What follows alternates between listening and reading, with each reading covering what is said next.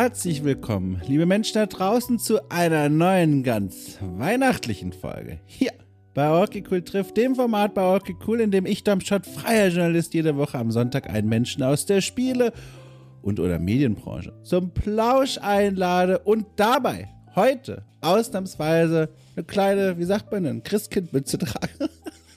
Hat das Christkind eine Mütze? Ich weiß es nicht. Ab sofort ja. Hallo, herzlich willkommen. Es ist Weihnachten, Leute. Das heißt zumindest, wenn ihr diesen Podcast hört, wenn er denn erscheint.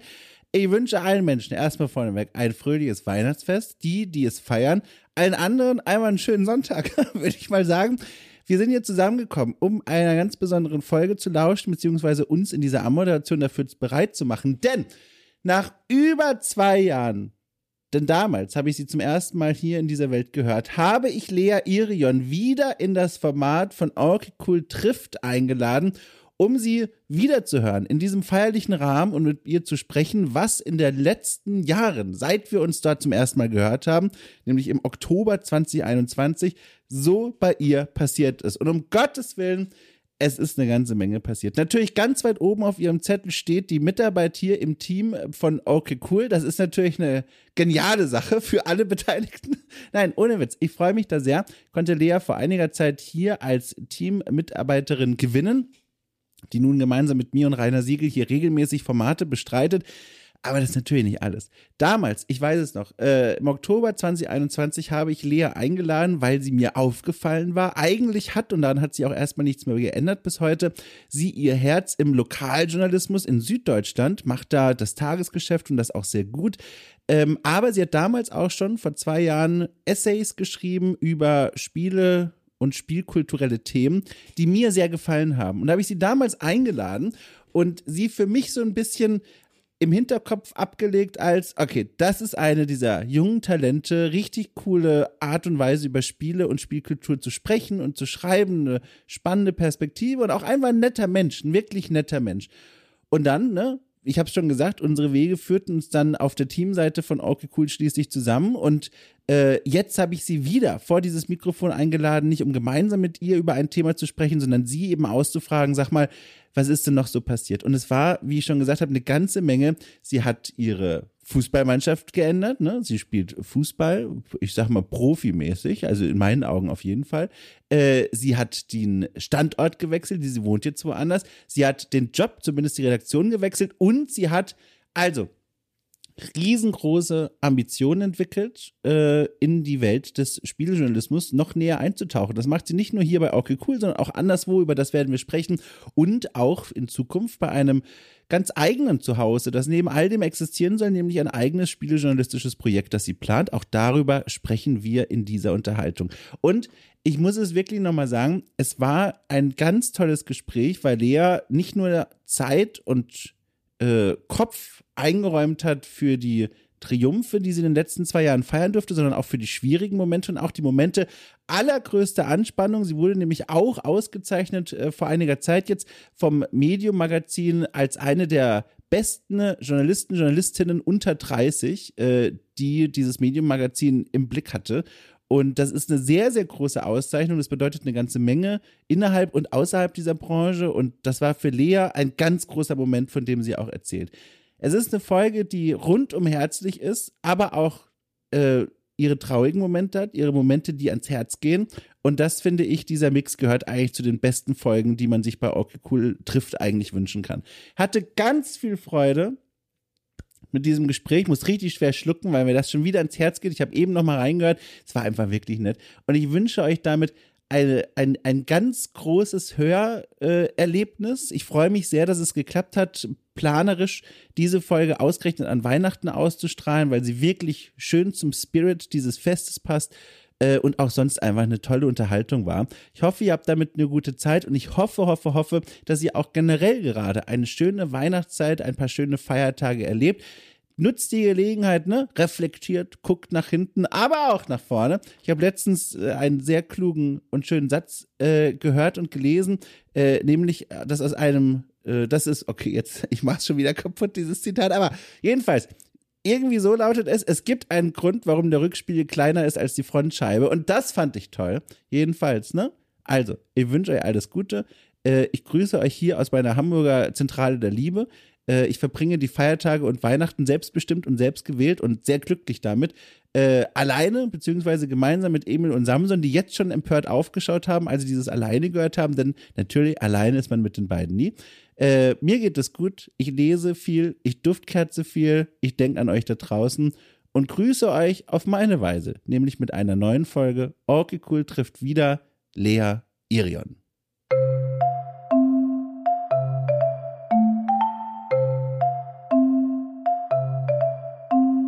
Ich, ja, ja, ich nehme da einfach lokal nochmal auf. Wir haben jetzt in äh, zwei Jahren das, der Zusammenarbeit haben wir jetzt schon des Öfteren erlebt, dass es nicht immer rund läuft mit unseren Aufnahmeprogrammen. Deswegen. Oh weißt du noch, diese eine Folge, das war das war die Frankenstein-Episode. Genau, das war die Schmöker-Folge, ja. in der ich diese Fragmente dann zusammenbasteln musste, wie so ein, wie so ein Bibelübersetzer, der irgendwie die ganzen einzelnen Geschichten hat und dann sagt, okay, wie passt das zusammen? ja, genau das. Genau das. Ja, das ich erinnere mich, als wäre es gestern gewesen. Das ja. war so schlimm. Also das, das war, ich bin so froh, dass diese Zeiten hinter uns liegen und wir mittlerweile eine halbwegs stabile Technik haben, auf die wir zurückgreifen können. Ich bin so froh. Insbesondere ähm, stabiles Internet, ja. Oh Gott, ja, da, die Sache, dass ich hier dann irgendwann meine Antenne angeschraubt habe, ist tatsächlich dann mein Leben auf den Kopf und unsere Podcasts auch gestellt hat. Also wirklich, ach, ich, ich werde hier ganz schwach. Ähm, ich habe eine Neuigkeit für dich und zwar folgende. Diese Folge hier, das, da lehne ich mich jetzt weit aus dem Fenster, weil das natürlich ein gehöriges Maß an, an Vorausplanung erfordert. Aber ich traue mir das jetzt einfach mal zu und sage, das hier wird die Folge sein, die exakt am Sonntag, dem 24. Dezember erscheinen wird.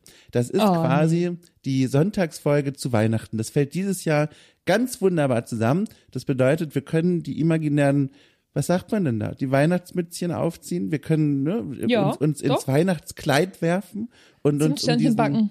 Ja, genau. Und uns um diesen Baum versammeln. Und ich nehme das einfach mal, Achtung, nonchalant, äh, zum Anlass zu fragen, wie ist denn eigentlich Weihnachten im Hause Irion? Also wenn diese Folge jetzt ausgestrahlt wird, was passiert da gerade bei dir? Ich habe null Vorstellung. Ich habe eine Vermutung, aber die ist auch jetzt nicht besonders klug, weil die irgendwie auf der Hand liegt. Wahrscheinlich musst du auch irgendwann kurz vor Weihnachten in den Zug steigen und wohin fahren, weil du wohnst jetzt nicht direkt bei deinen, ne? Also, wie ist das nee. denn? Ich bin, oh mein Gott, also tatsächlich würde ich jetzt zuerst gerne hören, was du denkst, aber nee, tatsächlich seit. Ja, ach so, okay. Wahrscheinlich ich noch schon. irgendwelche Nintendo-Spiele wirst du spielen. ja, das ist mein Heiligabend so, oh Gott. Ich werfe mich in Fortnite in irgendeinen weihnachtlichen Skin und dann wird da ein bisschen rumgeballert du, und dann passt es. Das ist sehr nah an meinem Weihnachtsfest, aber erzähl mir erstmal von ja. dir. Äh, nee, tatsächlich, seit meine Eltern getrennt sind, ist es irgendwie so ein bisschen äh, jedes Jahr bisschen Harakiri gewesen irgendwie, weil man mhm. musste sich halt aufteilen, bei welchem Elternteil man jetzt zuerst ist und äh, dann hat man ja noch zweierlei Großeltern und dann muss man, oder was heißt man muss, aber dann geht man ja zu denen noch irgendwie mhm. und so ist es halt irgendwie seither jedes Jahr und irgendwie hat halt auch so mit der Trennung und Scheidung meiner Eltern so Weihnachten seinen Zauber verloren äh, mhm. und deswegen ist es für mich jedes Jahr so, also mich freut es immer total, wenn dann überall die Weihnachtsbäume stehen und sich die Leute freuen und man sich natürlich gegenseitig auch was schenkt. Das macht natürlich auch total viel Spaß. Aber ähm, das ist bei mir einfach schon sehr, sehr früh im äh, frühen Jugendalter verloren gegangen und seither ist es halt so, ja, pff, Weihnachten, ich kaufe mir eine Packung Lebkuchen und dann passt es. da können wir uns die Hand geben. Ihr habt da eine ähnliche Biografie. Ähm, aber ich habe dann auch für mich angefangen, dieses Jahr mache ich es nicht, aber also dieses Jahr fühle ich es nicht, aber ich habe dann angefangen in der eigenen Wohnung quasi irgendwann mal zu sagen, du, niemand hält mich auf, kein, kein Gesetz dieser Welt äh, hält mich davon ab, mir einfach selbst einen Weihnachtsbaum zu holen und mir den reinzustellen. Ist das was, was du auch bei dir machst? Weil du hast ja diese, also wirklich wunderschöne, loftartige Wohnung auftreiben können, in der du jetzt lebst. Da passt doch mindestens ein Baum rein. Ja, das war tatsächlich auch mein Gedanke für dieses Jahr. Ich ach. dachte mir, ach ja, ich habe hier diesen schönen Balkon und da könnte ich ja eigentlich einen, einen Baum rausstellen oder tatsächlich auch in mein Wohnzimmer, weil ich da so viel ungenutzten Platz habe. Aber es ist halt einfach wie jedes Jahr, ich finde die Zeit dazu nicht und dann ist es halt auch, also ich wohne halt auch in der Dachgeschosswohnung, bis man dann diesen Baum da hochgetragen hat. Wir haben ein relativ enges Treppenhaus oh. und ich sehe mich da schon die Deko meiner äh, Nachbarn auf dem Weg in, mein, in meine Wohnung umschmeißen, komplett zerstören, wirklich. Also eine, Schneise der Verwüstung hinter mir herziehen. Äh, deswegen, ich hab's, ich hab's dieses Jahr nicht geschafft. Ich meine, gut, ich wohne jetzt auch erst seit April hier drin. Ja. Äh, deswegen toi toi toi für nächstes Jahr. Aber ich glaube, also wir haben jetzt äh, Anfang Dezember, den 9. Dezember. Ich glaube, wenn ich mir jetzt noch einen reinziehe, ich weiß es nicht. Weil, also ähm, mit meinen Eltern war es halt immer so, wir haben relativ früh immer den Baum schon aufgestellt und dann also fühlt sich der 2. Dezember schon an wie so ein Scheitern. Also so, jetzt lohnt es sich Ja. nicht mehr, einen Baum aufzustellen. Ja. Sehr gut. ja, ja. Äh, letztes Jahr, da, da stand hier ein prächtiger Baum. Da, ich weiß nicht, ob ich irgendwo mal die Geschichte erzählt habe. Ach, ganz bestimmt habe ich die Geschichte erzählt, weil ich so stolz darauf war. Ich habe einen Weihnachtsbaum geholt vom, vom, wie sagt man denn, vom Weihnachtsbaummarkt und ich bin da hingelaufen, der war so fußläufig, weiß ich nicht, so 20 Minuten etwa, bin da so hinspaziert und habe mich dann da umgesehen und die hatten dann diese Bäume da so rausgestellt und ausgestellt und da gab es einen Baum, der, der hang schon so schief auf der Straße so halb drauf und er, er wirkte schon so leicht auch deprimiert und ich habe meinen Blick nicht von ihm nehmen können. Der war so fast so groß wie ich, ein bisschen größer, also schon ein wuchtiges Ding, aber auch im wörtlichsten Sinne ein bisschen geknickt. Und ich habe den im Blick gehabt und konnte, ich bin immer wieder beim Rumlaufen so zu ihm zurückgekehrt. Das ist so ein bisschen gewesen, ich fühlte mich erinnert an das Tierheim damals, als ich Emil und Samson kennengelernt habe. Da waren viele süße Tiere in diesem Räumchen, aber irgendwie der Weg führte immer wieder zu den beiden zurück und sowas auch beim Weihnachtsbaum. Und dann kam ein sehr empathischer Weihnachtsmann, äh, Weihnachtsmann, ein Weihnachtsbaumverkäufer auf mich zu. Die Szene wird immer bunter, plötzlich war ein Weihnachtsmann. Nein, der kam dann und hat dann das so, der hat das antizipiert und hat dann so ganz einfühlsam gesagt so, wollen wir uns den Baum mal näher angucken? Und hat er mich so väterlich so, ne, so genommen und mich da so hinbuxiert und gesagt, komm, wir gucken uns den mal ein bisschen genauer an. Dann haben wir uns den angesehen. Ich habe auch die ganzen Mängel gesehen und bla, aber haben mir gedacht, so, nö, ich glaube, das ist meiner. Dann habe ich mir den gekauft und jetzt kommt die eigentliche Geschichte, auf die ich so stolz bin. Ihr habt den in einem Ruck quasi nach Hause getragen. 20 Minuten und leicht berghang aufwärts, genau. Und ähm, ich wollte das unbedingt schaffen in einem Ruck, damit ich später die Geschichte erzählen kann, dass ich das geschafft habe in einem Ruck, ohne Absetzen. Mein Rücken, ne? Also tagelang hatte ich Schmerzen, aber ich war ja so stolz. Ich war ja so stolz. Ja. So geht's mir nach jedem Einkauf. Ich denke mir so, boah, ich habe hier jetzt irgendwie äh, drei volle Tüten und noch eine Packung Klopapier. Ich müsste eigentlich, rein rechnerisch müsste ich vielleicht viermal laufen, damit also damit ich körperlich unversehrt aus dieser Sache wieder rausgehe. Aber jedes Mal denke ich so, nee, nee, ich, ich will jetzt aber nur einmal laufen. Weil, wie gesagt, ich wohne halt auch im Dachgeschoss und ich meine, gut, das sind jetzt zwei Treppen, die ich da hochlaufen muss. Also es würde schon gehen. Ich kann auch direkt vorm Haus parken. Aber es ist halt trotzdem in meinem Kopf, nee, das Ja. muss jetzt in einem Rutsch gehen, koste es, was es wolle. Auch wenn ich Ja. danach drei Wochen zum Chiropraktiker muss, es ist mir scheißegal, ich zieh's durch. Moderne Heldensagen, die wir hier schreiben. Also wirklich Ja, Einkauf wirklich. für Einkauf. äh, dieses Weihnachtsfest, ich habe dazu noch eine Frage, weil das interessiert mich auch wirklich tatsächlich. Folgen dir denn auch Spiele in diese Tage hinein? Weil ne, von dem, was du beschrieben hast, auch viel unterwegs, ne? auch jetzt nicht Situationen, wo man sagt 100% super entspannt. Begleiten dich da Spiele auf dem Weg? Also hast du dafür überhaupt Zeit und Muße? Und was spielst du dann da so? Weil da gibt's ja auch ganz unterschiedliche Philosophien. Manche Menschen sagen, alles klar, Weihnachten nutze ich, um die alten Spiele des Jahres nachzuholen. Andere sagen, nö, Comfort Gaming, die Spiele meiner Kindheit werden neu installiert. Was machst du denn da so? Nichts aktiv tatsächlich. Also ich glaube, das sind immer sehr unterbewusste Prozesse, die da in meinem Hirn ablaufen. Äh, aber ich habe, ich weiß noch, ich habe Undertale, ein Spiel, das du ja auch kürzlich nachgeholt Oh ja. hast. Äh, das hatte ich damals in der Weihnachtszeit angefangen und war hin und weg von diesem Spiel. Also Undertale steht für mich tatsächlich, also ich habe Tage, an denen sage ich, dass äh, alleinig The Last of Us Part 2 mein Lieblingsspiel ist, aber ich habe auch ganz oft Phasen, wo ich wirklich Undertale einfach auf dasselbe Treppchen stellen muss, Mhm. weil Undertale hat mich so dermaßen mitgenommen damals. Und ich, ich merke auch jedes Jahr so in der Weihnachtszeit, dass ich wieder diese große Lust bekomme, Undertale einfach nochmal zu spielen. Ja. Und Undertale ist halt auch einfach so ein wahnsinnig emotionales Spiel und die Weihnachtszeit ist für viele auch einfach wahnsinnig emotional und ich, ähm, ich merke einfach, wie ich, wenn ich in dieses Spiel eintauche, wie ich, wie das so wirklich zum Ventil meiner Emotionen wird. Also Mhm. gerade vielleicht auch Emotionen, die man so tagsüber zur Seite kehrt oder so, wenn man einfach wenig Zeit hat und sich vielleicht dann Mhm. nicht so intensiv mit den eigenen Gedanken und Gefühlen auseinandersetzt. Aber ich merke einfach, dass in Undertale ist es so, dass ich da wirklich so tief in diese Welt und in diese Charaktere eintauche, dass ich so mit denen mitfühle und auch einfach so alles ja, wie durch ein Ventil einfach rauslassen kann.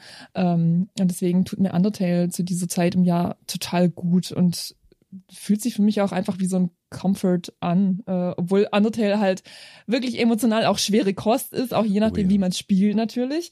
Ähm, aber es, ich weiß nicht, also es, man darf auch schon Schmerz in Videospielen fühlen. Also ich äh, hatte erst kürzlich die Diskussion darüber, was ein gutes Videospiel ausmacht und meine Antwort war, dass ein gutes Videospiel nicht mal zwangsläufig Spaß machen muss. Also ich denke, auf irgendeine Art hat man immer Spaß mit einem Videospiel, aber das muss ja nicht immer durch äh, Freude und Lachen und sowas gekennzeichnet mhm. sein, sondern ich finde, ein gutes Spiel ist für mich auch einfach, dass man mal mitleidet und wirklich auch mitweint und vielleicht auch einfach mal sauer ist auf das, was passiert und Undertale ist für mich einfach Top-Kandidat. Ja, da, da schließe ich mich komplett an. Das ist auch meine Vorstellung davon. Sobald es irgendwo eine, eine, irgendwas in mir berührt, ob jetzt die Wut, die Frustration oder eben den Spaß, dann denke ich mir, okay, hier wurde etwas gemacht und ich wurde davon erreicht, das ist was Schönes. Und äh, äh, da bin ich komplett bei dir. Und ich finde es auch schön, dass du nochmal von Undertale erzählst. Das habe ich ja, wie du auch gesagt hast, kürzlich mit Geraldine Hohmann von der Gamester, die auch super, also im besten Sinne Fanat ist in dieses Spiel und diese Spielwelt nachgeholt. und da hat sie also das war ganz toll, weil man hat richtig gemerkt, also liebe Leute da draußen, ich muss es an der Stelle kurz wirklich empfehlen. Das ist eine Folge aus dem Steady-Angebot von Orke Cool für die Unterstützerinnen und Unterstützer. Fünf Euro, ab geht's. Das ist eine richtig tolle Folge, weil Geraldine hängt wirklich mit ihrem Herz an diesem Spiel, auch weil sie eine persönliche Geschichte damit hat, davon hat sie auch erzählt. Und dann merkte ich richtig in dieser Folge, als wir uns getroffen haben, da war schon eine Erwartungshaltung, eine Neugier in dem Raum, was ich jetzt gleich erzählen werde. Und dann habe ich Dinge erzählt, kann das ja an der Stelle hier auch kurz einen Satz, wo ich Figuren umgebracht habe, von denen man nicht denkt, das passiert beim ersten Spieldurchlauf. Und mhm. das war für sie ganz schwer auszuhalten. Es gibt zu Beginn des Spiels eine, das ist auch kein Spoiler, das ist ganz früh zu Beginn und das, das verrät nicht viel, gibt es eine Figur, so eine Art Mutterfigur, so eine, so eine Kuh, und die will einen daran hindern, nachdem sie sich mütterlich um dich kümmert, dass du hinaus in die Welt gehst. Und dann stellt sie sich vor die Tür, die hinaus in diese Welt führt. Und ich dachte mir, okay, ich muss jetzt hier kämpfen gegen dich. Und dann beginnt auch dieser Kampf und der ist auch ziemlich fordernd gewesen. Und dann gibt es einen mhm. Punkt an dem Kampf, wo sie dann signalisiert, okay, hör auf, bitte hör auf damit. Er kriegt schon wieder Gänsehaut. Aber ich, also dumm wie ich bin, gelernt von 34 Jahren Videospielregeln, dachte mir, naja, da habe ich ja gleich gewonnen. mein Gott. Und habe halt oh. weiter auf sie eingeschlagen. Und dann war sie, und dann ist sie gestorben. Und das wurde gezeigt auf eine Weise, die mir genau wie ihr auch das Herz gebrochen hat, weil sie löst sich dann auf und nur noch ein kleines weiß, weißes Herz in der Mitte des Bildschirms zu sehen, das pulsiert kurz und dann zerbricht es in der Mitte und sie ist weg. Und ohne Witz, ich krieg schon wieder Gänsehaut. Das war mein erster Spieldurchlauf und ich dachte mir, das soll wohl so sein und habe ich das Geraldine erzählt und Geraldine ist fast, also wirklich, ich glaube, sie war den Tränen nahe, weil ich da eine der offenbar wichtigeren Figuren so früh auf die Ersatzbank geschickt habe. Auf die Ersatzbank abgeschlachtet, wirklich abgeschlachtet hast. ja, ich dachte, ich spreche deine Sprache, ein bisschen Fußballbilder und so. Ja, na ja. gut, na gut. Hüfthohl äh, Blutgrätsche gab's da erstmal. Ja. ja, das war das war das. Also intensives Spiel. Ich muss das auch nochmal spielen. Mir wurde das schon mehrfach jetzt angeraten, ähm, aber jetzt muss ich das erstmal sacken lassen. Der Spieldurchlauf, den ich da hatte, der war chaotisch, aber auch echt schön und intensiv, aber jetzt reicht's auch erstmal kurz. Total. Und Undertale ist halt auch so ein Spiel, also du fängst an, es total zu lieben. Und dann mhm. erfährst du vielleicht über irgendwelche Ecken oder du recherchierst auch so ein bisschen, erfährst du, dass es halt verschiedene Varianten gibt, wie man dieses Spiel spielen kann. Es gibt eine sehr negative ähm, und ich weiß noch, wie ich mir wirklich intensiv Gedanken darüber gemacht habe, ob ich diesen Weg gehen möchte, vor allem weil es halt auch ein äh, rein spielerisch extrem fordernder Weg ist. Also ich weiß noch, ich habe für dieses für diesen Playthrough habe ich so viele Stunden Lebenszeit gelassen, ich so viele Nerven liegen lassen. Also ich bin 20 Jahre gealtert. ähm, es hat sich gelohnt, weil ich also weil ich nicht viele Leute kenne, die das geschafft haben, weil es wirklich schwierig ist. Es erfordert wirklich extrem viel Disziplin und sehr viel Kaffee. Äh, aber es hat sich aus meiner Sicht gelohnt. Aber es hat also es hat mich emotional zerstört. Es hat mich emotional zerstört und es war auch wieder so. Es hat mir wieder aufgezeigt, wie unfassbar intensiv Videospiele sein mhm. können. Also ich habe oft das Gefühl, dass Videospiele halt als dieser dieser lose Zeitvertreib im Feierabend abgestempelt werden. Aber wenn man sich wirklich auf Spiele einlässt und halt auch auf so alternative Spiele wie Undertale, denn du hast mhm. es vorhin angesprochen, du kanntest es halt einfach nur so, dass wenn man in einem Kampf oder vielleicht auch in einem Bosskampf landet in einem Videospiel, ist es halt einfach klar, es wird vorausgesetzt in 99 mhm. Prozent der Videospiele, dass man diesen Boss abschlachtet. und dann kriegst du halt so ein Videospiel wie Undertale, wo es halt auch einfach möglich ist, es zu umgehen.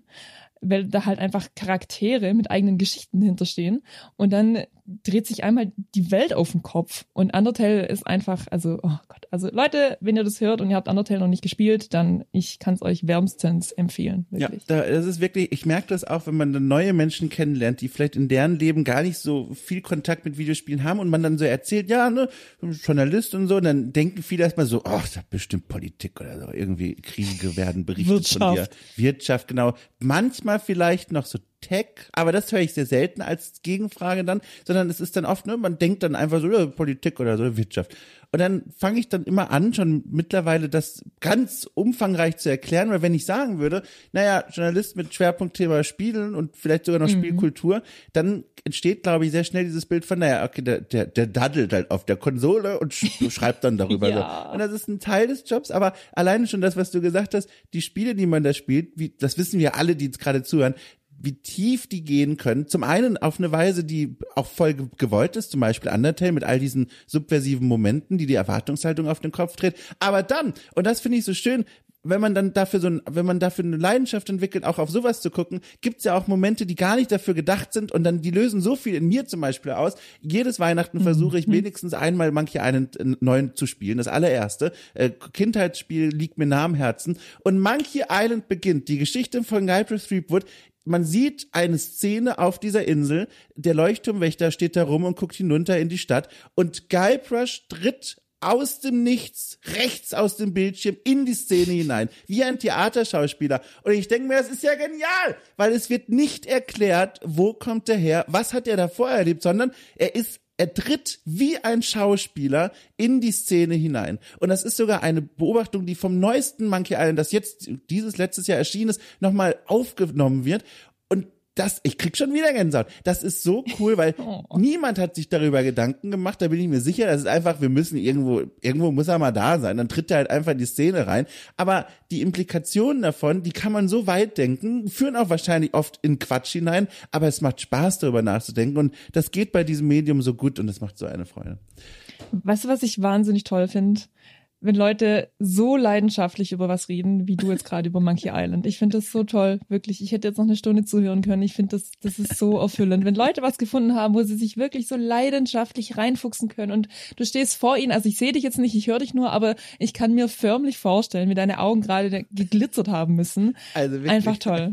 Ja. Ach, schön. Ja, also das ist jetzt, ich wollte das auch, es kam jetzt aber so aus mir raus. Naja, äh, Lea, ich, ich habe mal nachgeguckt ähm, und das fällt mir jetzt in diesem Moment erst auf, dass es trifft sich ja zeitlich ganz gut. Du warst zum allerersten Mal zu Gast in diesem Format, also bei Okay Cool trifft, warst du ähm, in einer Folge, die dann erschien am 24. Oktober 2021. Boah. Das bedeutet zwei Jahre und zwei Monate, exakt auf den Tag quasi, die Ausstrahlung. Und was ist nicht alles passiert in dieser Zeit? Also alleine schon, Unfassbar. ich habe nochmal unseren E-Mail-Verlauf von damals nachgelesen, ähm, als es dann darum ging, ne, schickt noch ein Bild zu und so. Das war, also geradezu niedlich, wie höflich wir miteinander geschrieben haben und so. Man kennt sich ja kaum. und jetzt, ich erinnere mich. was ist alles passiert? Es ist fantastisch. Ich habe in von dem, was ich so von außen mitbekommen habe, äh, drei Dinge mir hier mal aufgeschrieben, die sich seitdem bei dir geändert haben. Und zwar, mhm. du bist umgezogen, du arbeitest ja. in einer neuen Lokalredaktion und ja. du hast das Fußballteam gewechselt. Und ja. jetzt frage ich dich, von was willst du zuerst erzählen? Ich könnte chronologisch vorgehen. Gerne. Äh, ich ich glaube, ähm, ja, dann müsste ich nämlich zuerst den Mannschaftswechsel erzählen, weil ich glaube, der war wirklich auch ausschlaggebend für alles weitere, was jetzt insbesondere im vergangenen Jahr passiert ist. Äh, denn ich hatte mich vor jetzt ein bisschen mehr als einem Jahr dazu entschieden, die Mannschaft zu wechseln. Ich hatte 2011 in dieser Mannschaft angefangen und ich hatte aber schon seit geraumer Zeit einfach das Gefühl, ich bin jetzt an einem Leistungsniveau angelangt, wo ich hier nicht mehr weiterkomme. Also mhm ähm, die Mannschaft hatte sich über die Jahre wirklich einfach zu einer zweiten Familie entwickelt. Die war insbesondere auch in der Zeit für mich da, als meine Eltern sich getrennt hatten. Und das war einfach, also die, die Leute mein Gott, also ich musste auch mehrfach extremst weinen. Also es glich einer Panikattacke. So sehr musste ich weinen, als ich verkündet hatte, dass ich die Mannschaft wechseln werde, weil es einfach ein dermaßen großer Schritt in meinem Leben war. Weil ich bis dato, ich glaube, ich habe bis dato ein sehr ähm, ein sehr bequemes Leben gefühl, äh, geführt. Ich hatte, mhm. ich war halt überall angekommen. Also ich war in meiner Fußballmannschaft angekommen. Ich war ich hatte eine feste Beziehung, ich hatte einen festen Arbeitsplatz und ich habe aber einfach gemerkt, so der Trott langweilt mich schon. Also ich komme hier so nicht mehr weiter. Es hatte sich alles bis dahin sehr rasant entwickelt und so, auch was die Arbeit anbelangt. Aber dann war ich auf einmal vor so einer Mauer und habe einfach gemerkt, ich muss jetzt irgendwas machen, um durch diese Mauer durchzukommen oder drüber zu klettern. Ist ganz egal. Und es hatte dann damit begonnen, dass ich meine Mannschaft gewechselt habe. Und das war dann über den Winter vergangenes Jahr. Im Januar habe ich dann jetzt fest angefangen und habe da auch einfach gemerkt, wie unfassbar ich aus mir rauskommen kann, wenn ich mich ins kalte Wasser schmeiß. Und das war vor allem so wahnsinnig schwierig für mich, weil ich da in eine Mannschaft gekommen bin, die aus zwei Mannschaften besteht. Also wir haben einen Kader von, keine Ahnung, 30, 40 Spielerinnen. Ähm, total. Und das hieß für mich quasi, ich muss ja nicht nur eine Mannschaft kennenlernen, ich muss zwei Mannschaften kennenlernen. Und ich weiß auch noch, wie unfassbar schwierig die ersten Trainings für mich waren, weil ich war halt irgendwie total darauf angewiesen, dass Leute auf mich zukommen und mit mir reden, weil ich so also wenn ich jemanden nicht kenne, bin ich so schüchtern, wirklich. Ich muss mir da 20 Mal kontinuierlich gedanklich in den Arsch treten, damit ich jemanden auch nur in die Augen schaue. Es ist wirklich crazy. Aber das Ding ist, sobald ich dann ein Wort mit dieser Person gewechselt habe, ist es, als würde ich die seit Jahren kennen und dann ja. sprudelt es auch kontinuierlich aus mir raus. Aber dieser erste Schritt, du, ich arbeite da schon so lange dran und es hat sich auch wirklich extrem verbessert. Ich weiß noch, ich habe in unserer ersten Folge Okay Cool trifft, damals hatte ich noch gesagt, ich habe dieses Volontariat angefangen damals mhm. im, ähm, im Zeitungswesen, weil ich aus mir rauskommen wollte, weil ich damals halt noch so wahnsinnig schüchtern war. Und ich bin es auch immer noch im Kern. Ich glaube, das kann man auch nicht ablegen. Das ist wahrscheinlich einfach eine Charaktereigenschaft. Aber das war damals so der Startpunkt, warum ich dieses Volo begonnen hatte und bin auch schon sehr weit gekommen. Aber so diese eine Hürde, die kriege ich einfach nicht entfernt. Ist ja auch ganz egal. Auf jeden Fall war ich dann in meiner neuen Fußballmannschaft, bin da jetzt auch super angekommen. Es sind wahnsinnig tolle Leute. Also ich habe niemanden in diesem Kader über 30, 40 Menschen, die, äh, den ich nicht mag. Die sind alle wirklich wahnsinnig toll. Ich habe mittlerweile auch mit jeder mal ein Gespräch führen können, wenigstens. Und ich habe auch von ein paar gehört, so, oh, Lea, als du hier zum ersten Mal im Training warst, waren wir so, was machen wir jetzt mit der? Will die nicht mit uns reden? Traut sie sich einfach nicht? Sollen wir mit ihr reden? das war ein totales Dilemma für alle. Es hat mir so leid, aber oh Gott, naja, ähm, es hat sich dann ergeben, also ich meine, Mannschaftssport Sport ganz generell ist ja auch einfach, also Türöffner für alles, habe ich so das ja. Gefühl. Ähm, und da versteht man sich, also auch wenn man kein Wort gewechselt hat, kann man einfach miteinander Fußball spielen. Ich bin jedes Mal aufs Neue überrascht, wie gut es funktioniert, wenn man einfach nur Leute auf den Platz stellt, die müssen nicht miteinander reden, die können einfach kicken und das funktioniert. Es ist total crazy. Jedenfalls, ja, ich, ich, nur ganz kurz eine Zwischenfrage. Ja. Bitte nicht vergessen, wo du gerade warst, aber kurz zum Verständnis. Wie funktioniert das eigentlich die Fußballmannschaft zu wechseln. Also ich, ich ohne Witz, das ist so, also man liest ja jeden Tag, ne? Spieler wechselt Transfer. von St. Pauli ja. zu pff, Lokomotive Einstein. Und ähm, die Frage ist aber wie? Also in meiner Vorstellung ist das ja so, und also da steht, stellt sich dann zum Beispiel bei deinem Training, dann bei der alten Mannschaft jemand an den Rand des Spielfeldes. Niemand weiß, wer es ist. Er trägt Trenchcoat und diese schwarze Sonnenbrille und guckt durch Löcher in seiner Zeitung euch zu. Und dann kommt er nach dem Spiel beim Trainer, bei der Trainerin vorbei und sagt so, hier die Nummer 12, ne? Wie viel? Und dann sagt die Trainerin 75. Und dann sagt der 60 und wir haben Deal. Und dann wird der Spieler, die Spielerin transferiert in die neue Mannschaft. Das ist so mein Wissensstand, gelernt aus dem lustigen Tagebuch. Äh, aus dem lustigen ja, so ähnlich. So ähnlich ist es in der Realität. mein Gott. Ähm, aber jetzt ohne Witz, wie ist das denn wirklich? Hast du dich da aktiv beworben oder wie läuft das denn? Also es war so, ich äh, die Mannschaft, in der ich jetzt spiele, die kannte ich schon aus meiner Jugendzeit. Ich wollte auch über die Jahre, habe ich immer so ein bisschen damit geliebäugelt, zu denen zu wechseln, auch weil die eine Liga höher spielen und also nicht, dass ich mir anmaße, so gut zu sein, irgendwie höherklassig zu spielen, aber ich wusste halt auch einfach, dass ich mich da behaupten könnte, wenn ich es denn wollen würde. Mhm. Und das war mir dann irgendwann klar und ähm, ich dachte dann aber, ach, es macht ja auch einfach Spaß, in der Mannschaft etabliert zu sein und einfach, dass, also, dass die Mannschaft auch jemand hat, jetzt, ich spiele im Mittelfeld, dass die Mannschaft jemand hat, bei, bei dem sie weiß, dass wenn die aufläuft und wenn die in der Mitte steht, dann fühle ich mich sicher, weil die ist da einfach so angekommen und die weiß, was sie macht und auf die können wir, können wir uns verlassen. Und das war für mich halt ganz lange einfach genug, einfach zu wissen, dass ich da ein Team habe, das, äh, das mich unterstützt und das auch einfach auf mich baut und das war irgendwann aber auch so ein unterschwelliger Druck, weil ich halt immer, wenn ich wusste, okay, es wird jetzt zeitlich mal eng werden mit einem Spiel am Wochenende, dass ich es mir irgendwie auf Oh, Biegen und ja. Brechen wirklich eingerichtet habe, weil ich einfach wusste, dass ich einen gewissen Stellenwert für die Mannschaft habe und das war dann Mhm. irgendwann auch nicht ganz so gesund. Ähm, Genau, also ich hatte über die Jahre, wie gesagt, immer mal wieder mit dem Gedanken gespielt, das wirklich zu machen. Ich war auch ein, zwei Mal dort schon im Probetraining und äh, die Trainerin hatte auch signalisiert, dass es ein Match wäre, einfach, dass es gut passen würde. Aber ich habe es dann nie durchgezogen, auch einfach, weil ich das Rückgrat auch nie hatte und mir das erst über die Jahre so ein bisschen antrainiert hatte.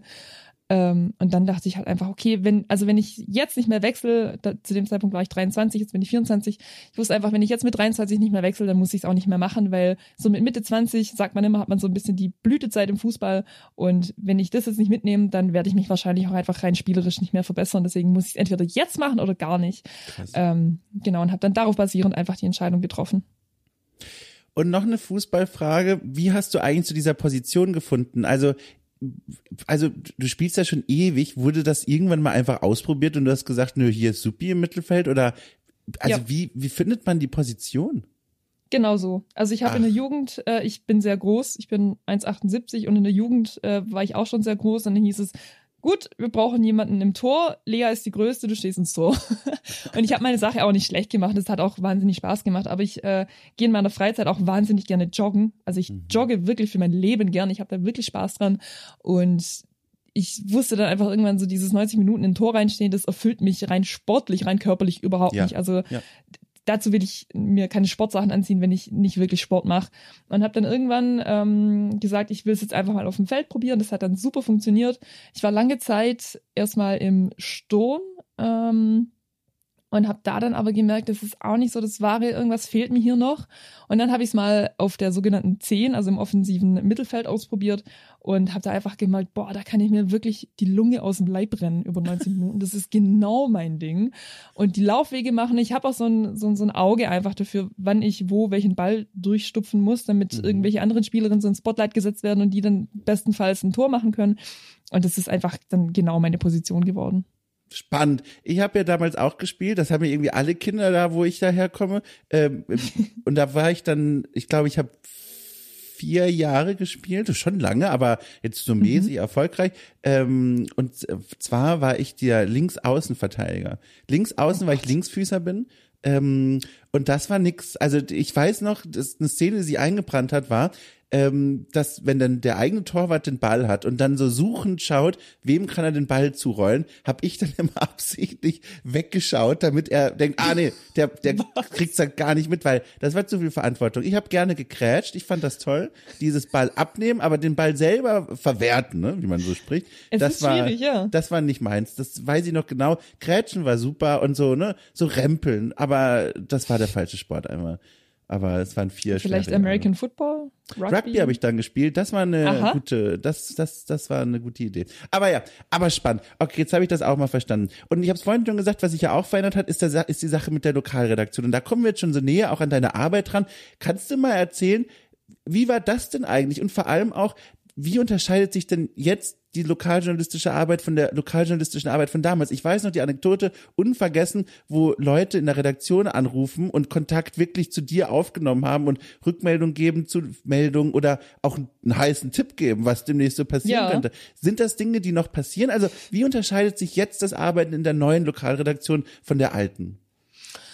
Äh, gar nicht so arg und irgendwie doch grundlegend. Äh, Ja. Es ist wirklich erstaunlich, weil ich irgendwie erwartet hatte, dass also dass sich rein von den Abläufen her nichts oder halt nur marginal was ändern würde, aber irgendwie, also ich merke es jede Woche aufs Neue, wie unfassbar anders die Arbeit dann halt am Ende des Tages doch geworden Krass. ist. Ja. Das war damals, also ich hatte die Mannschaft, ich hatte verkündet, dass ich die Mannschaft wechsle und in der Zeit kam dann tatsächlich auch die Anfrage aus meinem neuen Haus, ähm, wo ich jetzt arbeite und das, also ich habe es vorhin schon so ein bisschen angeteasert. Dadurch, dass ich die Mannschaft gewechselt hatte, hatte ich gemerkt, ja, wie gut mir das tut, einfach Mhm. Dinge auszuprobieren, weil ich halt auch, also ich, ich wusste, am Ende des Tages wusste ich, dass ich nicht mein ganzes Leben lang bei meinem ersten Arbeitgeber verbringen würde. Ich wusste, dass es mich irgendwann wegziehen würde, aber ich habe mich lange Zeit einfach nicht dazu bereit gefühlt, bis plötzlich die Anfrage reinkam. Und dann dachte ich, hey, guck mal, ich habe es jetzt hinbekommen, diesen wahnsinnig riesigen Schritt zu gehen und die Mannschaft zu wechseln. Das, also wirklich, das glich für mich echt einem Weltuntergang, meine alte Mannschaft zu verlassen, aber zu merken, dass das Leben, also die Welt dreht sich einfach weiter, ganz egal was passiert, sie dreht sich weiter und irgendwie wird es immer weiter gehen. auf irgendwelchen Wegen. Und mhm. das hat mir so ein bisschen gezeigt, dass es sich lohnen kann, jetzt den Arbeitgeber zu wechseln so früh und dass ich diese Chance einfach nutzen sollte, wenn sie sich jetzt mir schon ergibt. Und ähm, ich wollte sowieso auch in die Richtung ziehen, wo ich jetzt heute wohne und dachte mir dann, hey, perfekt, also mein Arbeitgeber, der, der sitzt da, der hat eine Lokalredaktion, ich will erstmal im Lokaljournalismus bleiben und ich will sowieso in diese Richtung ziehen und ich könnte dann überhaupt mal von daheim wegziehen, einfach mal auf eigenen Beinen stehen und was Neues sehen, was Neues ausprobieren. Und es war für mich dann einfach klar, dass ich diese Chance nutzen müsste. Und habe dann jetzt im April dort angefangen und Abläufe sind, wie gesagt, im Kern dieselben, nur wir machen sehr viel weniger Terminjournalismus. Das bedeutet, mm. wenn jetzt beispielsweise das Landratsamt oder ein Rathaus oder irgendein Verein, ganz egal, uns was reinschickt und sagt so, hey, ähm, wir haben hier aus dem und dem Anlass den und den Termin, beispielsweise, weiß ich nicht, äh, der Landkreis sucht Unterkünfte für Geflüchtete, was gerade ein Thema ist, das mhm. überall kommunalpolitisch hochkocht.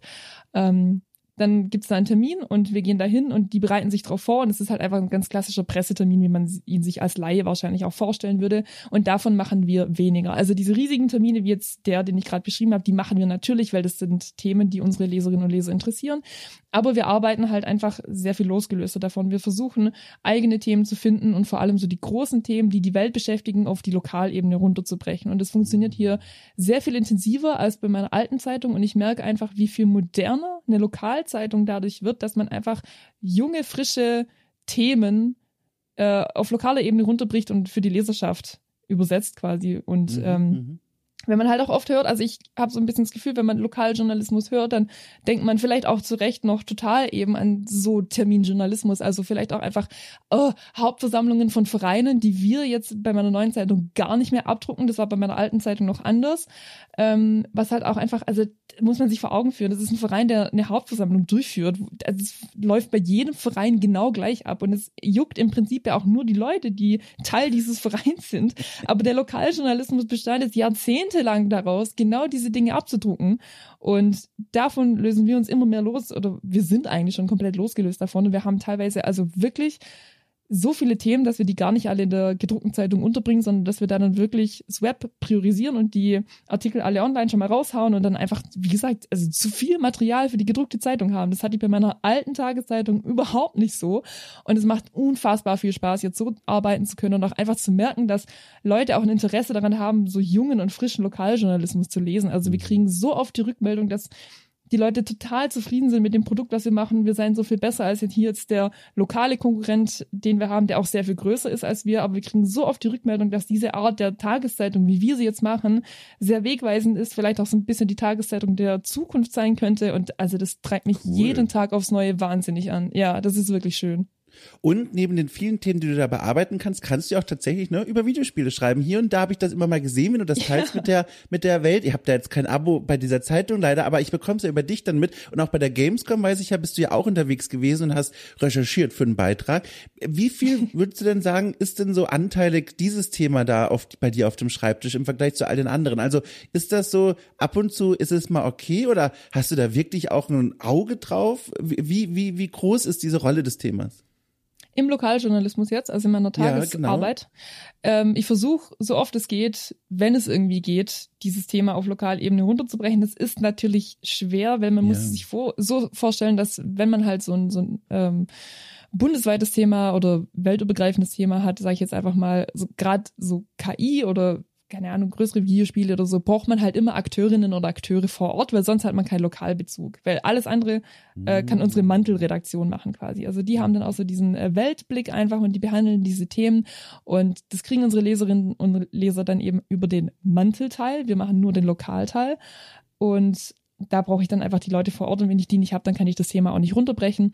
Ich habe jetzt beispielsweise aber vor wenigen Monaten war das jetzt mittlerweile schon wieder äh, mit dem letzten Videospiel Fachgeschäft der Region gesprochen und halt einfach so ein bisschen beleuchtet, so warum gibt's euch eigentlich noch, wer kauft noch bei euch ein, jetzt da alles so viel digitaler geworden ist, auch in der Videospielwelt, ähm, wie behauptet ihr euch und so weiter? Und äh, da weiß ich noch, als ich dieses Thema gepitcht hatte in der Redaktion, war es so, eigentlich echt cool, aber interessiert uns, also interessiert unsere ältere Leserschaft dieses Thema, wo ich dann ja. halt als Argument eingebracht hatte, ja natürlich, also Videospiel, Videospiele generell ist ja was, was jeden und jede in irgendeiner Form berührt hat im Laufe der vergangenen Jahrzehnte, in irgendeiner Form. Und die Geschichte kam dann auch wirklich super an. Also, wie gesagt, es besteht schon auch ein generelles Interesse an so jungem Journalismus, auch in der Tageszeitung, auch bei den älteren Leserinnen und Lesern. Aber man muss auch einfach das Auge dafür haben und gucken, dass man diese Themen an die Rand bringt. Und wie gesagt, da versuche ich einfach so oft es irgendwie geht, diese Themen einzubringen, auch wenn es schwierig ist. Aber ich bin stets bemüht, wie man so gerne sagt. Und jetzt ist es dir ja gelungen, was ich ganz toll finde, noch viel mehr mittlerweile als noch vor zwei Jahren, auch quasi abseits der, deiner täglichen Arbeit in der Redaktion, über Spiele und Spielkultur zu schreiben hier und da und natürlich auch zu sprechen hier bei Okay Cool. Ist das was, so eine Entwicklung, wo du sagst, das ist eigentlich genau richtig, weil ich erinnere mich damals in dem Gespräch, ähm, dass du, da hatte ich dich auch gefragt, ob du dir vorstellen kannst, in Zukunft noch stärker in den Bereich des Videospieljournalismus zu gehen. Und ich meine mhm. mich zu erinnern, dass deine Antwort darauf sehr vorsichtig war und auch so ein, ja, eher nicht. Es war so ein sehr, sehr, ne, ich, ich sehe mich eher in diesem lokaljournalistischen Arbeiten und oder im klassischen Journalismus und das ist eher mehr so ein Randthema. Hat sich mhm. da deine Einstellung zu verändert mittlerweile? Also ich glaube, ich, das war vor allem etwas, über das ich mir so wenig Gedanken gemacht hatte zu dem Zeitpunkt. Also es war für mich nie ein Entweder-Oder, mhm. sondern schon eher immer so ein, ich brauche ein Mittelding zwischen beidem, weil ich beides nicht loslassen kann, Lokaljournalismus und Videospieljournalismus. Hab mittlerweile aber auch gemerkt, dass es einfach so unendlich viel schwieriger ist, seinen Lebensunterhalt mit reinem Videospieljournalismus zu bestreiten mhm.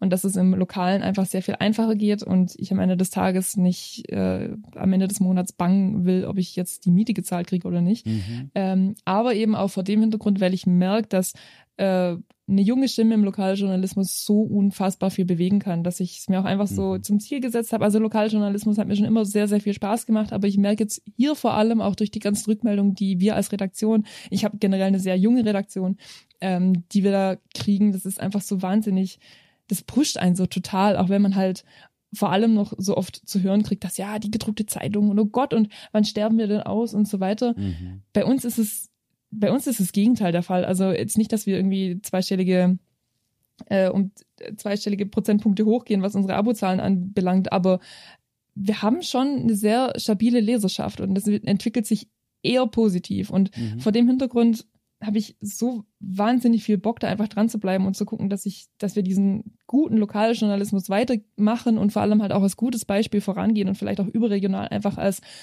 ein gutes Beispiel uns etabliert bekommen. Ähm, und der Videospieljournalismus so nebenher zu machen, das ist gerade auch noch vollkommen erfüllend und ausreichend. Ich weiß nicht, ob sich das irgendwann vielleicht mal shiftet, dass ich mir selber sage, okay, ich würde hier gern so viel mehr machen, dass ich vielleicht jetzt bei meiner Tageszeitung, ja. keine Ahnung, die Arbeitszeiten reduziere, damit ich ein oder zwei Tage in der Woche mehr Zeit habe für einen Videospieljournalismus. Da sehe ich mich aktuell noch überhaupt gar nicht, aber ich weiß auch nicht, was heute einem Jahr sein mhm. kann. Also ja. wenn ich jetzt mich vor einem Jahr anschaue, wo ich ja. die Mannschaft noch nicht gewechselt hatte, den Arbeitgeber noch nicht gewechselt hatte, noch daheim gewohnt habe, also total krass, was sich in einem Jahr alles oh, verändern ja. kann. Das hätte ich, ja, das hätte ich niemals für möglich gehalten. Deswegen äh, kann ich dir auch heute wieder nur eine sehr vorsichtige Antwort geben. Ja. Aber so diese, diese Balance aus beidem, ich glaube, gerade ist eher so ein 80, 20, 70, 30 Ding. Das ist für mich gerade vollkommen ausreichend, vollkommen perfekt und so darf es ja. gerne weitergehen.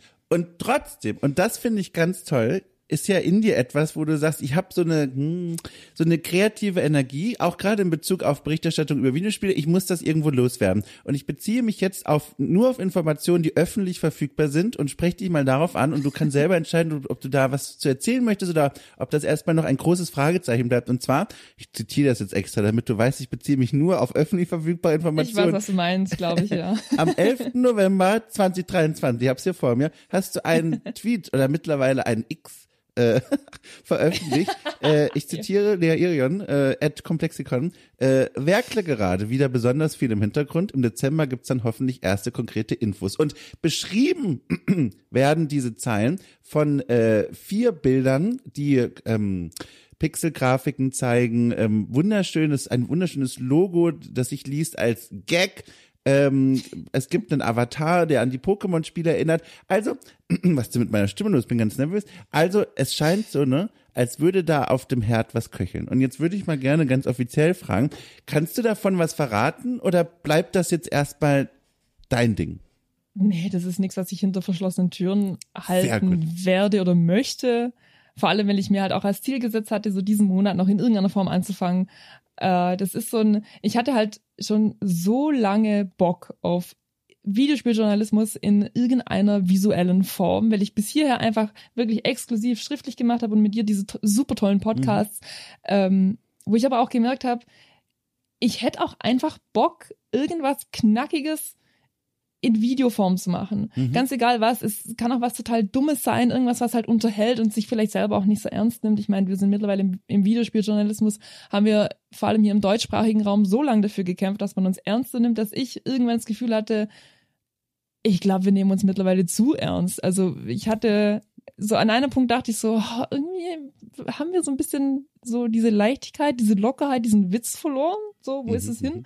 Ähm, und dachte mir dann, okay, ich will jetzt irgendwas, ich hab Bock, selber irgendwas zu machen. So, ich will das jetzt einfach in die Hand nehmen und es brennt auch einfach so ein bisschen in mir drin, irgendwas Visuelles zu machen. Auch ich habe früher hatte ich so in äh, der Zeit der Mittelstufe auf dem Gimmi hatte ich so einen kleinen YouTube-Channel, wo ich jetzt, also das heißt ich nicht vor der Kamera, aber ich habe einfach so ein bisschen Minecraft-Zeug gemacht und sowas, so die klassische Einstiegsdroge in äh, Videospieljournalismus in Deutschland äh, oder generell einfach Videospielformate. Und das hat damals so viel Spaß gemacht und ich hatte auch also eigentlich gute Rückmeldungen, aber ich weiß auch noch, dass dann irgendwann irgendjemand aus meiner damaligen Klasse das entdeckt hatte und dann wurde ich erstmal vier Wochen lang nonstop gehänselt mit dem Scheißen ja. und dachte ich, okay, dann lasse ich es jetzt halt.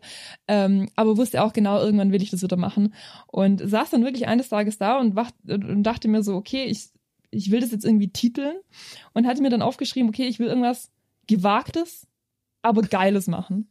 Und da war ich so, that's it. Oh mein Gott, das ist jetzt der Name. Und dann habe ich mich dazu entschieden, so dieses ganze Projekt einfach mit dem Arbeitstitel gewagt, aber geil so weiterzudenken, so ein bisschen zu konzipieren, einfach zu gucken, wohin führt mich diese gedankliche Reise, die ich jetzt hier bestreite. Ja. Und ähm, das ist jetzt auch einfach der Titel des Ganzen geworden. Also ich bin auch dabei geblieben. Ich habe mir da jetzt auch so diese, danke für das Lob übrigens. Ich finde diese Pixel-Logos, die jetzt dabei rausgekommen sind, auch wunderschön. Voll, ähm, wo kommen die denn her? Also wer, wer, wer, wer, das ist so eine äh, so eine spanische Künstlerin, die ich mal auf Instagram entdeckt oh. habe. Ich weiß noch, dass ah. da lief irgendwie so der der Euro Vision Song Contest und ich war irgendwie auf Insta unterwegs und habe mir da irgendwie so die Beiträge zu einem Song angeschaut und die hatte den Sänger eines Songs gezeichnet, auch in diesem Pixel-Style, mhm. den ich mhm. mega fand, für ja. den ich auch angerufen hatte. Ähm, und ich war so, boah, ich, also ich habe dann auch äh, auf diese Story geantwortet. Ich war so, oh mein Gott, that looks so amazing und sowas. Und irgendwie sind wir dann in Kontakt geblieben und da dachte ich irgendwann, also dieser Pixel-Style, den die dann, also täglich produziert. Das ist so geil. Ich ja. frage die jetzt einfach mal, ob die Bock hat, da so ein Design für mich zusammenzustupfen. Und das war total, es war so witzig, weil wie gesagt, die ist Spanierin, ich bin Deutsch, wir sprechen beide Englisch. Und ich habe dann halt ihr erklären müssen, was gewagt, aber geil auf Englisch heißt und was ich oh. da jetzt oh. eigentlich vorhab und äh, wie ich mir das so grob vorstelle und habe dann irgendwie so ganz krakelig auf einem Zettel irgendwie so halb vorgezeichnet, wie es aussehen könnte. Und also, oh mein Gott, also das war super funny und äh, das Endprodukt, also wahnsinnig schön. Ich habe ja auch, ja. also ganze Absätze geschrieben von wie schön ich das finde und wie unfassbar ja. dankbar ich bin und so. Ähm, genau, und daraus wurde jetzt halt einfach gewagt, aber geil. Kurz Gag. Fand ich auch da super. Muss ich schon selber lachen. ja, das war Hammer. Da dachte ich so, also, das ist eine göttliche Fügung, dass gewagt, aber geil abgekürzt einfach Gag heißt. Ja. Also es ist wirklich Total gut. geil. Aber auch spannend, mhm. damit hast du die Frage schon beantwortet, diese, dass das, dass der Name dann diese Wortreihung ergibt, war dann quasi Zufall. Ja, genau, das hatte ich Krass. mir nicht überlegt. Also ja. für mich war klar, es soll gewagt, aber geil heißen, einfach weil das irgendwas gewagtes, aber geiles werden soll. Also ich, ich, ich plane damit jetzt auch nicht, mich hier in irgendeiner Form zu etablieren oder sonst irgendwas, sondern ich will halt einfach irgendwas Geiles machen. Ich habe einfach Bock jetzt ja. einfach irgendein Videoformat aus dem Boden zu stampfen. Es ist mir scheißegal, ob das jetzt gut ankommt oder also gut, das ist mir nicht scheißegal, aber ob es jetzt irgendwas Größeres wird, ich will ja. mir damit kein drittes Standbein irgendwie aufbauen, sondern ich habe einfach nur jetzt Bock mal mein eigenes Ding zu machen und irgendwelche Videos zu machen und zu gucken, wo mich die Reise hinführt. Das verstehe ich auch so gut. Das ist auch, das hat was sehr Befreiendes und vor allem auch genau mit der Maßgabe, mit der du da rangehst, so, so habe ich das ja auch immer gemacht, dieses so, es soll einfach mir erstmal Spaß machen und daraus ja. entstehen eigentlich die schönsten Dinge, weil wenn du nämlich stattdessen mit einem, weiß ich nicht, so ein Strategiepapier dran gehst und du legst, okay, Kosten, Nutzen und so. Dann nimmt man sich oh, schon ja. viel von dem Zauber, den, glaube ich, jetzt wir so als, als Typ Mensch brauchen, um das auch gut machen zu können. So diese gewisse Leichtigkeit, die erdrückt wird von solchen langen Überlegungen. Oh, ähm, total. Ja. Und ich glaube, deswegen will ich auch den, äh, den Lokaljournalismus einfach als mein Hauptstandbein behalten, ja. weil ich genau weiß, wenn ich jetzt darauf angewiesen wäre, dass mich der Videospieljournalismus finanziert, hätte ich keinen Spaß mehr damit. Dann könnte ich meine Texte auch nicht mehr so schreiben, wie ich sie schreibe, sondern ich glaube, dann, dann würde ich auch anfangen, die Texte so zu schleifen, auf eine Art zu schleifen, damit ich halt einfach bei vielen Redaktionen damit auch durchkomme. Äh, und da habe ich einfach keinen Bock drauf. Also dann mache ich lieber wirklich einfach komplett unbezahlt. Es, soll ja auch nicht ums Geld gehen. Also beim Videospieljournalismus war mir immer so wichtig, dass es einfach was ist, worauf ich Bock habe und das mir mein Lebensunterhalt nicht finanzieren muss, weil das soll einfach Hobby sein. Das soll Hobby sein, das soll in der Freizeit irgendwie laufen und das soll mir nicht meine Rechnungen zahlen, sondern es soll einfach nur Spaß machen. Und ich bin so froh, dass sich das bis heute gehalten hat und ich hoffe auch einfach, dass es in Zukunft so bleiben wird. Hast du da so einen, also ohne Druck, nur neugierige Frage, hast du da schon so einen Zeithorizont, wann da irgendwas passieren wird? Oder ist das wirklich so ein, nee, das ist jetzt ne, ein Nest, das du dir ganz langsam baust? Keine Ahnung, wann da das erste passieren wird. Ja, also so war es so war's einfach angedacht, einfach Schön. so ganz ohne Druck reinzugehen. Ich hatte mir ganz lose, ganz grob vorgenommen, jetzt im Dezember mich einfach mal wirklich mit Nachdruck ein paar Stunden an den Schreibtisch zu setzen und das wirklich zu machen. Dann kam mein Tagesgeschäft so ein bisschen ja. dazwischen. Das hat uns jetzt auch diese Woche getroffen. Wir wollten diese Woche zweimal aufnehmen. Ich muss es zweimal verschieben. Irgendwie es äh, lief diese Woche alles nicht so einfach, weil es kommunalpolitisch gerade ja. drunter und drüber geht. Und wie gesagt, hier noch ein terminjournalistisches Ding, was ich übernehmen muss und sowas. Und äh, deswegen, ich bin in meinem Zeitplan so ein bisschen hinterher. Vielleicht schaffe ich es gegen Ende Dezember noch irgendwas mal rauszuhauen, dass man vielleicht auch einfach, wer sich dafür interessiert, eine grobe Vorstellung hat, wie das aussehen könnte. Ansonsten starte ich einfach im Januar ganz entspannt durch und gucke einfach auch, wie ich das in meiner Freizeit so unterbringe, dass es Spaß bleibt und mir aber andere freizeitliche Aktivitäten nicht wegnimmt. Das ist mir auch total wichtig. Das soll ja dann irgendwie nicht Bürde sein, so dieses, okay, ich habe das jetzt losgetreten und ich muss jetzt gucken, dass da jeden Tag was kommt, ja. sondern ähm, ja, da muss man einfach so sich eine grobe Struktur aufbauen und gucken, okay, wo führt das jetzt hin? Wie kann ich das gut etablieren? Und dann schaue ich einfach weiter. Und dieser Balanceakt aus den verschiedenen Tätigkeiten, die du so machst, der scheint dir sehr gut zu gelingen. Das zumindest findet auch das Medium-Magazin, das, ist eine Überleitung. das ja. dich ausgezeichnet hat äh, als eine der 30 besten Journalisten und Journalistinnen unter 30. Äh, da gab es richtig einen Preis für, eine Verleihung, eine Einladung und all das, wo du zusammengekommen bist mit anderen Menschen, die auch ausgezeichnet wurden. Erstmal dafür übrigens nochmal quasi on the record. Äh, Gratulation. Das lasse ich jetzt erstmal kurz hier drinstehen sehr gerne. Und dann frage ich mich, was bedeutet dir diese Auszeichnung? Das würde mich mal interessieren. Oh Gott, da werde ich direkt wieder sentimental und krieg Gänsehaut. Also das ist was, das Medium-Magazin ganz generell, das ist eine Fach Fachzeitschrift für Journalismus und die sind auch etabliert mit dieser sogenannten mhm. Top 30 bis 30 und das war was, das habe ich im ersten Jahr meines Volontariats war es, glaube ich, hatte ich diese Liste gesehen und dachte mir, boah, was, wie cool, wie cool, dass da einfach junge Leute dafür ausgezeichnet werden, ihr Bestes zu geben und einfach da sind jetzt keine Leute in dieser Liste, die irgendwie seit 20 Jahren krassen Journalismus machen und jetzt schon dreimal den Theodor Wolf Preis gewonnen haben und Chefredakteure der, des Spiegel Verlags sind oder so, sondern es sind einfach junge Leute, die Bock auf diesen Job haben und dafür gesehen und ausgezeichnet werden. Und ich wusste noch, wie ich damals davor saß und mir zuerst dachte so, boah, ey, krass, vor allem, weil da halt, also es, es wurden schon immer schon auch Redakt also ähm, Redakteurinnen und Redakteure oder Journalistinnen und Journalisten ausgezeichnet, die jetzt vielleicht nicht nur bei Zeitspiegel oder der mhm. Bild oder so arbeiten, sondern halt auch die, die kleineren Gänsefüßchen, sage ich jetzt einfach mal. Ähm, und ich dachte mir halt immer so, boah, aber das sind alles schon irgendwie große Namen. Und wenn man so liest, was da auch in diesen Steckbriefen über diese Menschen geschrieben steht und boah, es wäre so toll, es da mal hinzuschaffen. Aber es hat sich so unerreichbar angefühlt, dass ich damals eigentlich schon so den Gedanken wieder beiseite schieben wollte, mir selber sagen wollte, so, ja komm, wenn du dem jetzt nacheiferst, ich bin halt auch einfach so, also eine sehr perfektionistisch veranlagte mhm. Person, wie ganz, ganz viele andere, aber ähm, ich dachte, okay, das, es könnte ungesund werden, wenn ich mir jetzt einfach vornehme, da irgendwann drin zu stehen. Aber ich habe dann auch gemerkt, den Gedanken beizubehalten, weil das ist natürlich nichts, was man dann einfach zur Seite schieben kann, wenn man einmal den Gedanken hatte, so, wow, vielleicht schaffe ich's mal.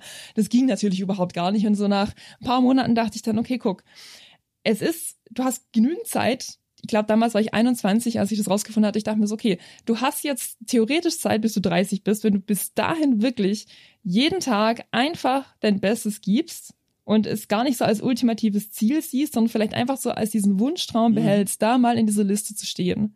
Vielleicht klappt's ja irgendwann.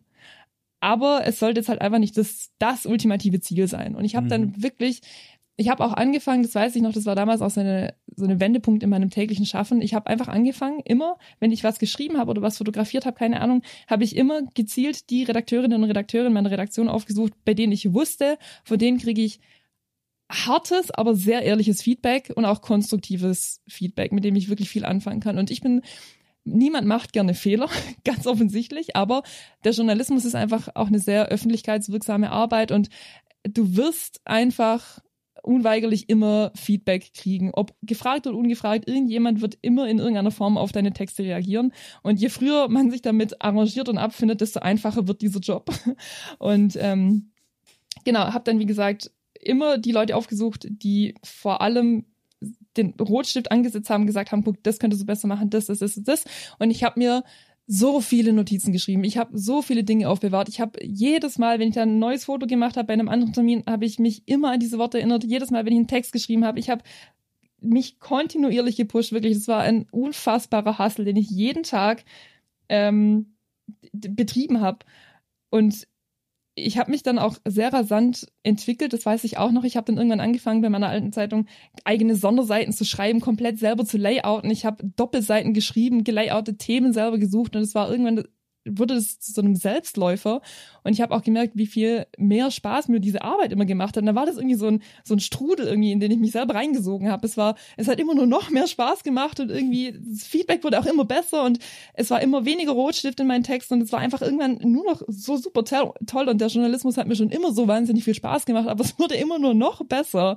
Und irgendwann dachte ich dann so, okay, geil, ich habe einfach dieses wahnsinnige Privileg, auch jeden Tag gerne für diese Arbeit aufzustehen und ich habe so viel dafür getan, dass es jetzt so ist und ich war einfach in, also in sich war ich einfach nur so wahnsinnig glücklich plötzlich über alles mhm. und habe mir da auch gar nicht mehr, also natürlich habe ich immer noch jedes Jahr diese Listen angeschaut vom, vom Medium-Magazin und dachte mir so, oh cool und der macht das und jetzt lese ich mal die Texte von der und der ähm, und habe da dann nochmal Inspiration draus gewonnen und irgendwann also es hat sich nicht verlaufen. Es war natürlich immer noch dieser innere Wunsch, der da kontinuierlich in mir gebrannt hat, aber es war halt auch einfach so dieses so, ich mache gute Arbeit und das ist für mich gerade so wahnsinnig erfüllend und keine Ahnung. Und dann habe ich dieses Jahr, das weiß ich noch, da nach einem Fußballtraining, so am Donnerstagabend, habe ich mich in mein Auto gesetzt und ich habe so diese blöde Angewohnheit, die ich mir aber auch einfach nicht abgewöhnt kriege, dass ich einfach kontinuierlich, auch wenn ich gerade nicht arbeite, immer meine Mails lese, ja, egal Dito, wo ich bin. Das ist wirklich Es ist so schrecklich. Das ist eine Sucht. Ich krieg sie nicht abtrainiert. Ich habe schon jede App ausprobiert. Ist ja auch egal. Auf jeden Fall setze ich mich in meinen Karren und äh, gucke so die Mails an und lese halt irgendwas so Medium-Magazin und dachte mir so, ach, Newsletter, weil ich war auch für den Newsletter angemeldet und drück da drauf und lese halt so, ich bin nominiert dieses Jahr und dachte, also ich habe sofort angefangen zu heulen. Ich habe mhm. Schnappatmung bekommen. Das war, das war ich finde keine Worte, es war einfach unbeschreiblich. Ich habe dann auch meiner damaligen Partnerin sofort geschrieben, ich habe meine Mutter geschrieben, ich war so Mama, weißt du noch, ich habe dir mal von dieser Top 30 bis 30 Liste erzählt, es ist gerade so unwirklich irgendwie, ich bin nominiert dieses Jahr und es war so unfassbar und ich habe den ganzen Nachhauseweg einfach nur geweint. Ich wusste gar nicht mehr wohin mit mir. Ich kam nach Hause. Ich hätte eigentlich dringend duschen sollen, aber ich bin erstmal aufs Sofa gefallen und ich lag da und habe wirklich nur die Decke angeschaut und dachte mir, oh mein Gott, es ist auf einmal greifbar. Es ist auf einmal greifbar. Es, oh, ja. Ähm, ich merke auch, wie ich gerade so ein bisschen Tränen in den Augen kriege, weil es einfach, es ist so, so unwirklich dumm, wenn man einfach jahrelang einen Traum hat und der sich mhm. plötzlich erfüllt. Das ist irgendwie, und zu dem Zeitpunkt war ich es ja auch noch gar nicht. Da habe ich auch noch gar nicht fest zu der Liste gehört, aber ich, ich wusste einfach, da sind Leute in dieser Jury, die mich zumindest ja wahrnehmen und sehen und finden, dass ich gute Arbeit mache. Und ich habe mir da auch kontinuierlich gesagt, auch wenn ich es dieses Jahr vielleicht nicht schaffe schaff oder vielleicht auch nie schaffe, ich bin mal an diesen Punkt gekommen. Und das war für mich schon eine so unfassbar große Bestätigung dafür, dass ich auf dem richtigen Weg bin und dass ich alles richtig mache und so weiter. Ähm, und die wollten dann, also die hatten so Fragen mitgeschickt und dass man noch ein Foto mitschickt und äh, basierend darauf, was jetzt alle geantwortet haben, haben sie dann jetzt die Endauswahl getroffen. Und ich weiß noch, das war im, ich glaube im Juni war das dann. Ähm, es war natürlich, ich habe diesen diese blöde Mail abgeschickt mit diesen Antworten. Die Antworten habe ich 76 Mal durchgelesen. Wirklich, ich habe das auch von einer mir sehr vertrauten Person nochmal gegenlesen lassen. Und ich ach, und ab dem Zeitpunkt habe ich in meiner Mail-App gelebt gelebt, wirklich. Ich habe ab dem Zeitpunkt nonstop meine Mails gelesen. Wie wirklich. ein die Höhlentreu rumgelungert da in dieser Kaverne. ja, wirklich. Mit Tränen, Säcken wirklich unter den Augen. Also total crazy. Ähm, und eines Montag vormittags hocke ich an meinem Schreibtisch bei meiner neuen Redaktion und guck halt obviously einmal mehr auf mein Handy und sehe vom Chefredakteur des Medium Magazins ist eine Mail eingetrudelt und ich mir ist das Herz stehen geblieben, denn es stand im Titel bitte um Rückruf. Das Dom, oh. es sind es gibt keine schlimmeren Mails als Wirklich? die Mails, wo drüber steht bitte um Rückruf. Ja. Es, oh, ich ich oh mein Gott, ja. Also Herz in die Hose gerutscht, direkt Schweißausbrüche, ich habe gezittert wie Espenlaub. Ich habe mir gesagt, okay, Lea, du stehst jetzt auf, du gehst jetzt erstmal zur Toilette. Du wäschst dein Gesicht kalt ab. Du atmest zehnmal tief durch. Und dann suchst du dir einen freien Raum, wo niemand drin ist, wo du abschließen kannst, wo du dich auf den Boden setzen kannst und diesen Chefredakteuren anrufen kannst. Und wirklich, ich weiß noch, ich, ich wollte aufstehen von meinem Schreibtisch. Ich habe wirklich, meine Oberschenkel haben gekrampft, so wahnsinnig aufgeregt war. Ich hatte das noch nie. Also ich hatte in meinem Leben vielleicht maximal Wadenkrämpfe, aber ich hatte noch nie Krämpfe in meinen Oberschenkeln. Und ich spiele Fußball seit 2011, okay? Also es war total crazy, was diese Mail mit mir gemacht hat. Und also wie gesagt, ich trotte dann von der Toilette in diesen Raum rein und denke mir so, okay, es, äh, es fühlt sich an wie etwas sehr Schicksalhaftes, was gleich passiert. Entweder ich äh, sprint hier gleich Freude schreien aus diesem Raum oder ich sack erstmal zusammen und äh, lieg da und äh, sterbe, keine Ahnung, was passiert, aber ich werde jetzt diesen Menschen anrufen müssen und setz mich dahin und drück auf diese Nummer und ich dann sind bestimmt noch mal 25 Minuten vergangen, bis ich mich getraut habe, auf diese Nummer zu drücken und diesen grünen Knopf auf wählen zu drücken. Und diese Erzählung zieht sich wahnsinnig gerade, aber auf jeden Fall ging dann Alex heißt, ging Alex ran und ich war so Hi, ich, ich, ich habe deine Mail gerade gelesen, du batest um Rückruf. also total krass. Und dann war er so, ah ja, hi Lea, also ich habe gute Nachrichten zum Wochenstart und da habe ich schon angefangen zu heulen, weil dann, dann ist ja offensichtlich, was kommt. da war es schon, da war schon um mich geschehen, habe ich schon, also wirklich, da liefen mir schon die Tränen. Und dann hat er gesagt so, ja, also äh, ich, ich darf dir mitteilen, dass du dieses Jahr zu zu den Top 30 bis 30 gehörst mit der Begründung, dass sie gerade diese diese Balance, diese Jonglage, die ich hier habe zwischen Lokaljournalismus und Videospieljournalismus, dass das so wahnsinnig interessant sei und dass es einfach, ja, dass es für sie wow. aus ihren Sicht gereicht hat für die Top 30 bis wow. 30 in diesem Jahr. Ja, oh, jetzt muss ich mal durchatmen. Das ich habe richtig so das Bedürfnis, dich zum Arm. Ohne Witz, ist natürlich jetzt hier alles nicht möglich. Ihr hebt mir das auf für die nächste Gelegenheit, aber wow, was für eine Geschichte. Was für eine Ich fühle mich umarmt. Ich fühle mich umarmt. Ich bin ja auch jetzt gerade 20 Mal auf meinem Bürostuhl hin und her gerutscht. Ich merke, sich das, das alles nochmal nachzuzählen, das weckt so viele Emotionen auf einmal. Und ich habe hier auch die Urkunde gerade vor mir stehen. Also die Verleihung war auch erst vor, ich glaube jetzt einer Woche, vor zwei Wochen. Vor zwei Wochen war es, genau. Ja. Ähm, und ich, ach Gott, ich musste so weinen. Ich kann es dir gar nicht sagen. Das war ich, mir ging so die Düse und es, es ist einfach, ich habe es vorhin schon gesagt, aber es ist so dieses du hast diese Leidenschaft und dieses Hobby und du machst es halt einfach so, dein, oh Gott, ich muss schon wieder heulen, du machst es halt einfach dein ganzes Leben lang so gerne und es ist halt einfach dein Traum gewesen ab der Schule, ähm, das irgendwann beruflich zu machen und du hast dann irgendwann diesen, diesen einen Traum und auf einmal ist der greifbar und ja. du hast auf einmal diese Urkunde, die du ich habe so viele Fotos auch auf meinem Handy gespeichert gehabt von, von den anderen, die diese Urkunden bekommen haben, auch Leute, die ich kannte, die, das, die diese Urkunde gehalten haben, wo ihr Name draufsteht und dieses Logo. Und jetzt habe ich auf einmal meine eigene, wo mein eigener Name draufsteht. Und das ist einfach, der Traum ist halt auf einmal so du hast ihn in der Hand. Du ja. stehst da und du hast deinen Traum in der Hand.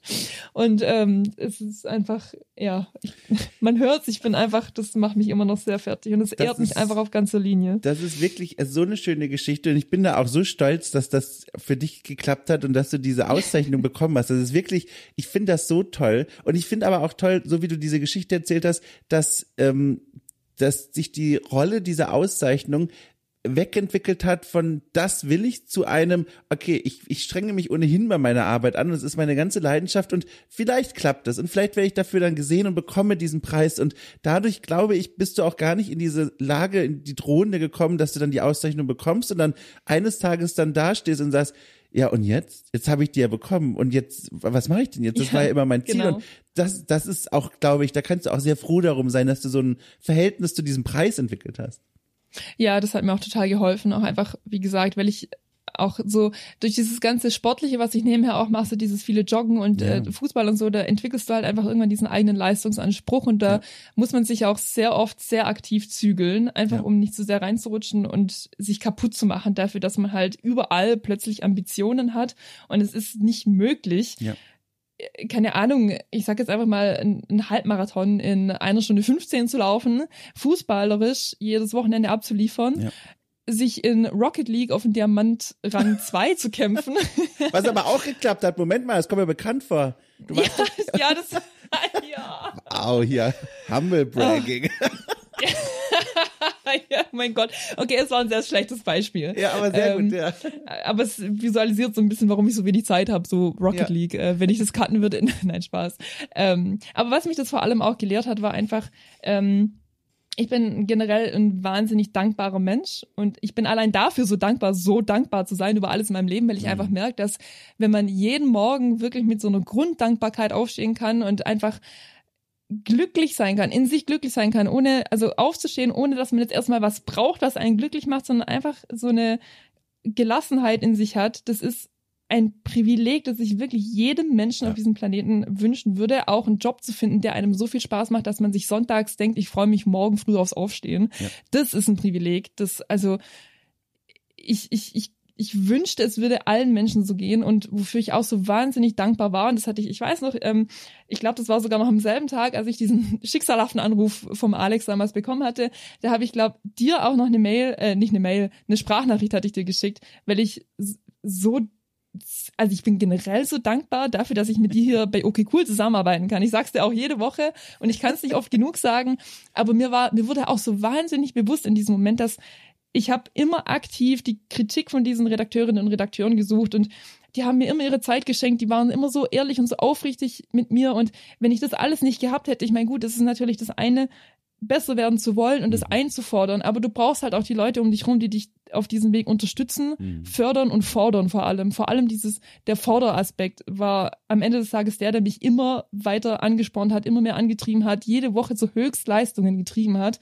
Ähm, und natürlich durch Menschen wie dich eine Plattform im Videospieljournalismus bekommen zu haben, um mich hier überhaupt in irgendeiner Form etablieren zu können oder einfach auch meine Stimme nach außen tragen zu können, einfach diesem Hobby so intensiv nachgehen zu können. Deswegen bin ich in erster Linie diesen Menschen so wahnsinnig dankbar, dass, dass sie mich so unterstützt haben und natürlich auch dir, Dom, bin ich so wahnsinnig dankbar, eben, dass wir hier so viel podcasten können, dass ich hier ein Teil dieses Teams sein kann, denn am Ende des Tages wäre ich einfach nicht in diese Top 30 reingerutscht, wenn ich dich nicht gehabt hätte, wenn ich die anderen Leute nicht gehabt hätte und also man darf es ja auch einfach mal laut aussprechen, wenn man dankbar dafür ist, was andere Leute für einen tun. Und das, deswegen ergeht der Drücker, den du mir hier vorhin Ach. virtuell geschickt hast, ergeht es auch einfach in deine Richtung. Toll, ich bin ganz gerührt. Ich bin schon zweimal das Knie angeschlagen aus Verlegenheit hier am Schreibtisch, äh, weil diese Energie loswerden muss. Du, ich kann das nur zurückgeben. Das war ohnehin etwas, was ich zum Ende unseres Gesprächs nochmal unterstreichen wollte. Ich bin sehr froh und dankbar, dass du mit uns und mit mir zusammenarbeitest. Ich finde, das ist so eine, so eine tolle Zusammenarbeit, die wir da haben und ähm, und auch eine tolle Freundschaft, die wir da entwickelt haben. Ich, ich mag es einfach so gerne, mit dir zu sprechen und mit dir zusammenzuarbeiten und auch von dir dazu zu lernen und neue Perspektiven aufgezeigt zu bekommen. Das ist einfach cool. Ich bin, ich bin richtig, also glücklich darüber. Und das ist so, also ich meine, ich weiß gar nicht, wie ich das sagen soll. Ich finde es einfach schön und ich bin froh, dass du Teil des Teams bist. Und ohne Witz, ich, äh, ich, ich, ich kann so viel auch von deiner Arbeit lernen und wie du an die Dinge rangehst und wie wir zusammen vor dem Mikrofon sind. Das macht einfach Spaß. Und äh, deswegen auch nochmal, ne, Ping-Pong. Die Leute da draußen gucken wie am Tennisspiel jetzt von links nach rechts und rechts ja. nach links und schauen diesen Umarmungen zu. Ich schick wieder eine zurück, einfach dafür, einfach dir auch nochmal. Also wirklich ein großes Dankeschön. Wir können uns jetzt einfach alle kollektiv einmal umarmen, ihr Hörerinnen und Hörer da draußen, wir toll. beide hier und es wird ganz warm ums Herz und ach, es fühlt sich gerade einfach alles wie so eine warme Tasse heiße Schokolade. Es ist wirklich so. Also wenn diese Folge nicht angemessen weihnachtlich ist, Leute, dann äh, dann gebe ja, ich auf. Stimmt. Dann also mehr mehr ist nicht möglich. ja, Wir haben es versucht, wir haben Wir versucht, so viel versucht. Liebe zu transportieren wie irgendwie möglich. Ey, ich fand das ganz toll. Ich habe das wirklich sehr genossen. Alle Fragen, die ich dir gestellt habe, haben mich ohnehin die ganze Zeit interessiert und dachte ich mir, toll, das packe ich hier einfach mal in diese Folge rein und ich wurde nicht von den Antworten enttäuscht. Ich fand das super toll und danke dir auch dafür nochmal von Herzen fürs Zeitnehmen. Du hast ja vorhin das Aufnahmedatum verraten, dann kann ich es auch sagen, an einem Samstag sich da mit mir hinzusetzen. Toll. Also wirklich vielen Dank. Ich meine, gut, es hat sich jetzt auch aufgrund meines so engen Zeitplans ergeben müssen, aufgrund meiner Haupttätigkeit im Lokaljournalismus, Ja. den ich hier gerne nochmal unterstreiche, wie Lokaljournalismus wirklich so toll ist, aber es zieht halt auch einfach nach sich, dass ich dann äh, so das ganze Videospieljournalistische hin und wieder Ja. mehrfach verschieben muss, wie es jetzt bei uns diese Woche einfach der Fall war. Deswegen geht natürlich auch ein riesiges Dankeschön an dich, dass du jetzt an einem Samstagmittag Na Zeit klar. freigeräumt hast, mit mir aufzunehmen. Ähm, und ich muss dazu sagen, ich hab's, ich weiß nicht, ob das jetzt schon in der Aufnahme gelandet ist vorhin, aber ich weiß noch, wie ich damals in unserem ersten Gespräch, Dom, ich habe Blut und Wasser geschwitzt. Es war, ich habe Tage davor schon schlecht geschlafen, weil ich war, das war zu einem Zeitpunkt in meinem Leben, wo ich wusste oder wo ich zumindest dachte, ich werde niemals Podcasts machen.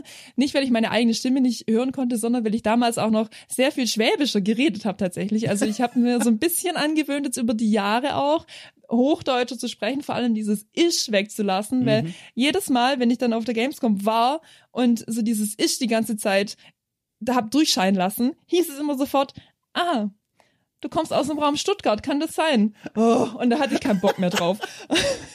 und deswegen, ähm, genau, dachte ich damals halt so, Gott, Podcast werde ich niemals machen. Und oh, oh Gott, das ist so aufregend. Und wie gesagt, ich habe schlecht geschlafen, ich habe mich damals in meinem Zimmer verbarrikadiert, ich habe abgeschlossen, ich habe einen Zettel für äh, Mama und Bruder geschrieben, bitte nicht reinkommen, nicht klopfen. Ich habe meine Mutter angewiesen, Mama, für die kommenden zwei Stunden darfst du auch nicht im Hausgang saugen, sonst wirklich drehe ich durch. Ganze Alltagsprozesse wurden pausiert in dem Haushalt. Du, da, da war Stillstand war bei uns im Haushalt. Ich habe meinem Bruder gesagt, der auf derselben Etage war wie ich, habe ich gesagt, Etienne, du darfst jetzt in den kommenden zwei Stunden bitte nichts online zocken, weil es könnte sonst sein, dass Oh, mein Internet mich. kacke wird. Ja, genau. Mein Bruder durfte keine Playstation zocken, meine Mutter durfte, durfte ihren Staubsauger nicht bemühen, damit in dieser Aufnahme so halbwegs alles klappt. Denn ich war aufgeregt genug, wirklich. Also ich habe geschwitzt wie eine Verrückte. Ich hatte extra, also in meinem Oh. Zimmer herrschte sicherlich eine Temperatur von 16 Grad. Ich habe runtergekühlt wie, wie irgendwie möglich. Damit ich so diese, diese Schweißausbrüche so ein bisschen im Griff krieg. Aber ja, also ich, ich, ich, es hat sich jetzt über die Monate, über die Jahre hat sich's verbessert und mittlerweile habe ich keinen halben Nervenzusammenbruch mehr, wenn wir zusammen aufnehmen. Aber ich muss sagen, so vor der heutigen Episode, da habe ich mich so ein bisschen an damals zurückerinnert und äh, also Ach, es war jetzt nicht in derselben Magnitude, In der Aber- Magnitude. Okay, sehr schön. so, aber es- ja, so, so ein bisschen Respekt und so ein bisschen Nervosität war jetzt heute auch noch da. Weißt du, was Ja. schön ist? Also erstmal, also ich bin völlig beeindruckt von diesem Action-Kino, damit habe ich gar nicht gerechnet. Und das Tolle ist, ohne Witz, jetzt gibt das dieser Folge von damals nochmal so einen neuen Boden. Jetzt kann man die wirklich nochmal anhören und wenn man weiß, wie da gerade die Situation drumherum ist, dann wirkt das nochmal anders. Und das ist für mich auch nochmal der Anlass, nachher nochmal reinzuhören, weil mit dem Wissen, ne, das ist ja wie ein Audiokommentar bei The Office. So, man guckt plötzlich diese ohnehin geniale Szene nochmal ganz anders an, wenn man diese Infos hat. Wahnsinn. Ja, total, gell? Also wirklich. Und äh, also, falls ihr da draußen es auch nochmal anhört, damals kam mein Schwäbisch auch noch extrem durch. Also da habe ich mir auch keine Mühe gegeben. Da habe ich auch noch sehr viel mit Isch gearbeitet und also ich glaube, da hört man den Dialekt noch mal ein bisschen extremer raus als jetzt heute. Aber äh, ja, also ihr seid vorgewarnt und ich weiß noch, unser Gespräch begann damals mit ähm, gewaschener Wäsche in einer Waschmaschine, das weiß ich noch. Und äh, dass die so ein bisschen anfängt zu miefen, wenn Ja. die zu lange drin liegt, irgendwas in die Richtung. Ja, genau dieselbe Situation habe ich heute jetzt wieder. Nein. Und die Wäsche liegt da schon seit einer, also seit gestern, ich weiß gar nicht. Also ich habe so ein bisschen Respekt jetzt nachher, so die Waschmaschine zu öffnen. ob das schon so sehr am Gammeln ist, dass die Wäsche Augen entwickelt hat und jetzt aufstehen und aus der Waschmaschine selber rauslaufen kann. Also ich bin, ich habe ein bisschen Angst. Vielleicht lasse ich sie einfach gleich mal proaktiv noch mal laufen. Weil halt auch Sportsachen drin waren, wirklich Fußballsachen. Das ist Ja, ja. eigentlich was, was man nicht liegen lassen sollte. Aber ich, also wirklich, es hat sich wenig geändert seither. Also ich äh, wünsche dir dafür natürlich viel Kraft. Das ist wahrscheinlich der wichtigste Danke. Moment dieses ganzen Gesprächs für diese Wäsche, dir nochmal alles Gute zu wünschen. Du wirst das schon hinkriegen. Hab da ein Danke. tiefes Grundvertrauen in dich. Äh, toll. Oh. Lea, das war eine Wucht. Das war eine Wucht. Äh, ich danke dir einfach fürs Teilen, für die Offenheit, für alles. Ähm, und ich sage einfach mal auf weiterhin niemals enden wollen eine gute Zusammenarbeit. Ist einfach schön. Ist einfach schön. Geht mir auch so. Geht mir Toll. auch so. So wie es die vergangenen zwei Jahre lief, so darf es die kommenden 200 Jahre weiterlaufen. So, darauf ein bestätigendes Klopfen auf den Holzschreibtisch, der schon eine Kerbe in Form meiner Knie davon getragen hat. Ähm, das war's. Du, ich dir zu, ich schulde dir mindestens zwei liebevolle Umarmungen beim nächsten Hallo, die werde ich mir merken und dann werden die gerne. ausgezahlt, sobald wir uns sehen. Die werden wärmstens erwidert werden. Toll. Das war ein sehr komplizierter Satz zum Schluss, aber naja. Oh, und natürlich noch PS, äh, frohe Weihnachten, ne? Also, ist ja jetzt, ne? Dom, frohe Weihnachten. Ich hab dich sehr lieb. Ja, ich dich auch.